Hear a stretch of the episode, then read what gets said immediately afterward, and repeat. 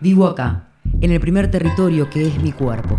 Vivo acá, en cada rincón del país, donde muere una mujer por abortos clandestinos, donde el Estado niega el derecho a decidir sobre nuestros propios cuerpos.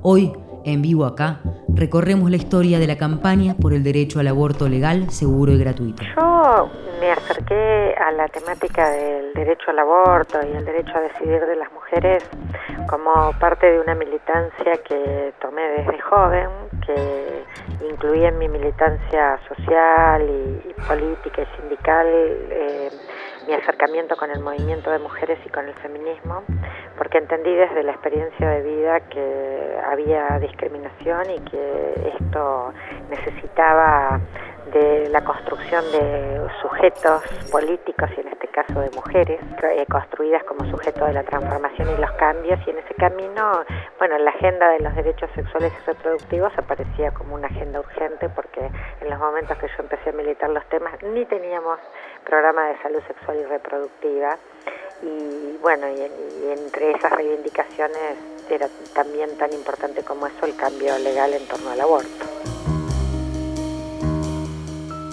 Estela Díaz es integrante de la campaña nacional por el derecho al aborto. Activista por los derechos de las mujeres, también fue secretaria nacional de Género e Igualdad de Oportunidades de la CTA, la Central de Trabajadores Argentinos, y coordinadora tanto de Acción por los Derechos de las Mujeres como de la Comisión de Mujeres de la Coordinadora de Centrales Sindicales del Cono Sur y el Centro de Estudios Mujeres y Trabajo de la Argentina. Lo personal es político. Este es uno de los pensamientos que el feminismo impuso en los movimientos sociales. ¿Qué hay de lo personal en la decisión política del activismo por los derechos de todas y todos a decidir sobre nuestros propios cuerpos? ¿Qué cambio generó este activismo en la sociedad? En la experiencia de los años, Estela lo relata de esta forma. Los años de militancia en, el feminismo y por el derecho al aborto yo creo que para mí cambiaron eh, radicalmente a partir de la existencia de la campaña nacional por el derecho al aborto creo que el 2005, que hay un contexto político en Argentina de, ampliación de derechos, de debate de, temáticas que antes no aparecían en la agenda pública, porque la verdad que durante dictadura y después todo el neoliberalismo teníamos una agenda sumamente defensiva. Cuando podemos empezar a pelear por más derechos, podemos poner de un modo eh, político muy fuerte, con una articulación plural como es la campaña, que nos posibilitó que desde lo personal, desde lo político y lo militante, cambiar esta relación. Y para mí ha sido muy satisfactorio en el sentido eh, político y tan militante, pero también en el personal, porque esto me ha posibilitado diálogos con mujeres de mi familia que pudieron contarme sus experiencias de aborto, que antes no me las podían contar, eh, y ahí, y ahí yo pude también entender y darle una dimensión de todo lo personal que ponía en juego como saldar deuda con, mis antepasadas, con esas mujeres como mis abuelas, mis tías, mi madre, que han sido para mí unas fuertes referencias y yo estaba conciliando sus prácticas de opciones sexuales, sus, sus decisiones de interrumpir el embarazo, bueno, poniéndolo en una agenda que, que, las, que las reconciliaba a ella y a mí me unía, ¿no? En este lazo de mujeres eh, solidarias de mujeres que nos encontramos por el derecho de otras mujeres. En esta conversación, Estela también dio un lugar para reflexionar sobre cuáles son los desafíos para vencer los rasgos del patriarcado que están inscriptos en el cuerpo, en los movimientos sociales y en la sociedad en general.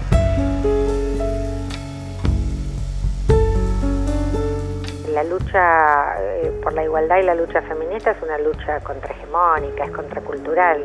Entonces, también en las instituciones eh, siempre hay que estar eh, poniéndolo en agenda, haciéndolo visible, repensando nuestras propias prácticas, porque nos pasa en la vida militante, pero nos pasa en la vida cotidiana, donde tenemos que estar repensándonos en qué lugar nos colocamos, porque la sociedad nos lleva a esos espacios de discriminación o de, segregación según género. Así que también tenemos que ahí hacer todo un camino que, bueno, que siempre hay veces que sentimos que estamos como empezando de nuevo, pero creo que ya los puntos de partida son realmente otros bastante mejores que hace unos, qué sé yo, 20 años, por poner una fecha.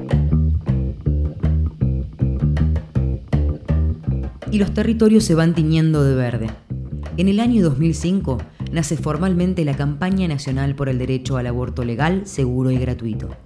Como todo proceso social, no surge de un día para otro, sino que viene a ser la consolidación de un proceso de organización y de lucha por este derecho.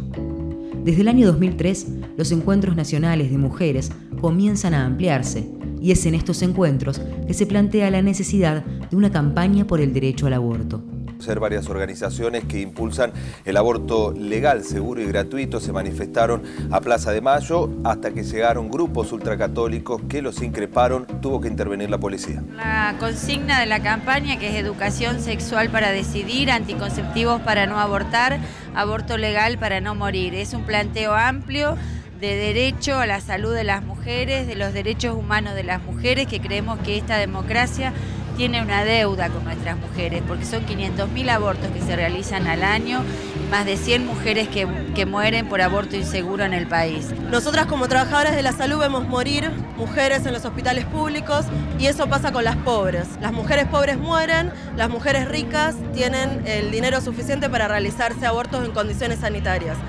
Y cada vez que no se trate, cada día que se demore, son más muertes de mujeres. Con esta movilización vamos a seguir en las calles una y mil veces hasta que sea debatido y arranquemos este derecho y todos los derechos que nos corresponden. Un grupo de 50 organizaciones se reúne en mayo del año 2005 y bajo el lema Educación sexual para decidir, anticonceptivos para no abortar y aborto legal para no morir, se define así el nombre y los objetivos de lo que será la campaña nacional por el derecho al aborto legal, seguro y gratuito.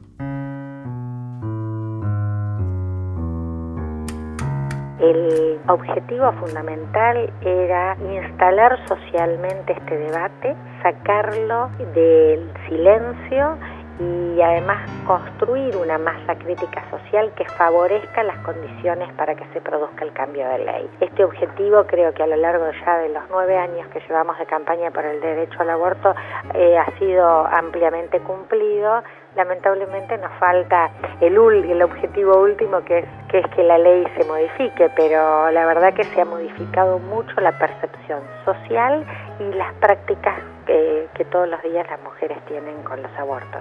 La campaña nacional por el derecho al aborto legal, seguro y gratuito presentó un proyecto de ley por la interrupción voluntaria del embarazo. Este año fue la quinta vez que se presentó, porque reiteradamente perdió estado parlamentario. Como decía Estela, este objetivo está aún pendiente. Falta de decisión, política, cultura, patriarcal, influencia de la Iglesia en un, estado laico, son algunas de las razones que existen para que este proyecto de ley no sea tratado. Esta ley hay que cambiarle, la ineficacia de la ilegalidad del aborto y los efectos sociales y de, y de recorte de ciudadanía de las mujeres que supone el, no dejar eh, y no habilitar el derecho pleno a decidir sobre el cuerpo, la verdad que es una rémora absoluta del pasado, porque de hecho las mujeres decidimos igual. Sin embargo, hay resistencias en los decisores políticos y en el Congreso de la Nación. Me parece que el debate del aborto, a diferencia de debates como el de matrimonio igualitario, la ley de identidad de género, yo creo que es en algún punto para los sectores de la reacción, es, y particularmente la Iglesia Católica, como la madre de todas las batallas. ¿no? Allí tienen concentrado un esfuerzo enorme que me parece que también lo sienten como esta gran lucha eh, patriarcal de, control del cuerpo y de la decisión sobre el cuerpo de las mujeres. Y ahí me parece que eso pesa mucho, que ese discurso pesa, que hay legisladores y legisladoras, sobre todo también hay divisiones que son regionales eh, de la composición de diputados que, que sienten que bueno eso los enfrenta a sus los obispos de sus provincias, a las eh, no solo la Iglesia Católica, pero digo, sobre todo además ahora está tomando un peso de actor político nuevo a partir de la designación de un papa argentino. Esto me parece que es una realidad que la podemos ver en muchas de las agendas eh, cotidianas y creo que eso está influyendo No, no, es lo único, y la verdad que me parece que no sería justo decirlo porque el debate no avanzaba en el Congreso cuando no había Papa argentino.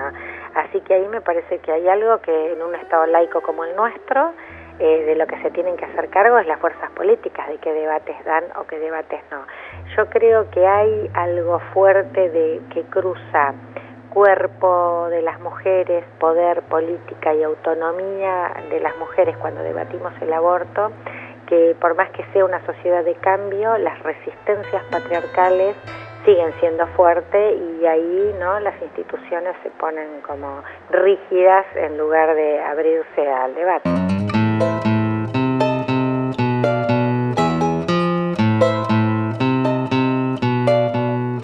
Las mujeres decidimos igual, decía recién Estela. En la Argentina, la práctica del aborto es clandestina, por lo que las estadísticas son estimadas y hablan de 500.000 abortos al año. Por cada un nacimiento y medio existe una mujer que decide interrumpir su embarazo. La ilegalidad de esta práctica genera condiciones de riesgo para la salud de la mujer, pero no reduce la voluntad de abortar de miles de mujeres.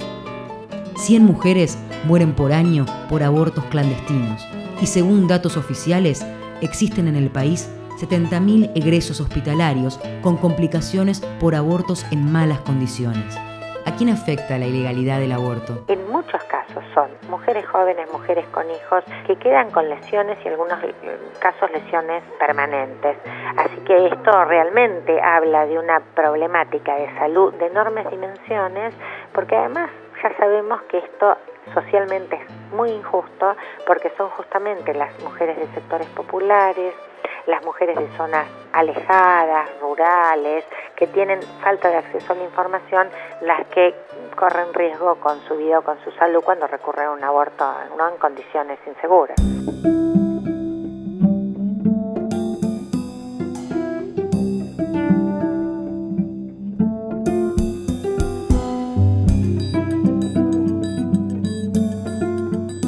nosotros sabemos de que gran parte de los derechos en los que hemos avanzado en torno a derechos de las mujeres, primero fueron las organizaciones de mujeres las que dieron el puntapié inicial y el Estado ha venido por detrás a acompañarlo después con leyes o con políticas. No resignamos la discusión del cambio de ley de aborto, pero tampoco que eh, la reducción de riesgo y daño y las consejerías deben ser parte de la política de salud en todo el sistema de salud del país y la otra gran deuda que también debe saldarse con es la educación sexual integral en todos los niveles de la enseñanza.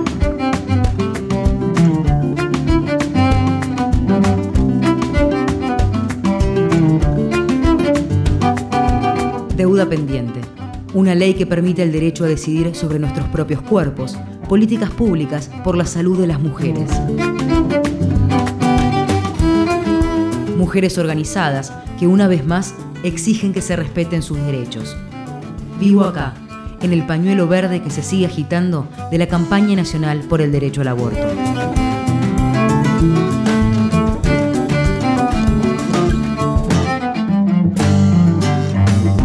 La maternidad no puede ser ni un castigo por ser seres sexuados ni una obligación.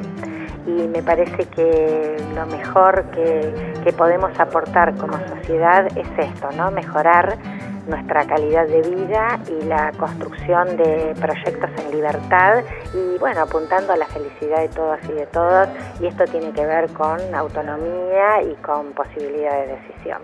Vivo acá, vivo acá, vivo acá, vivo acá.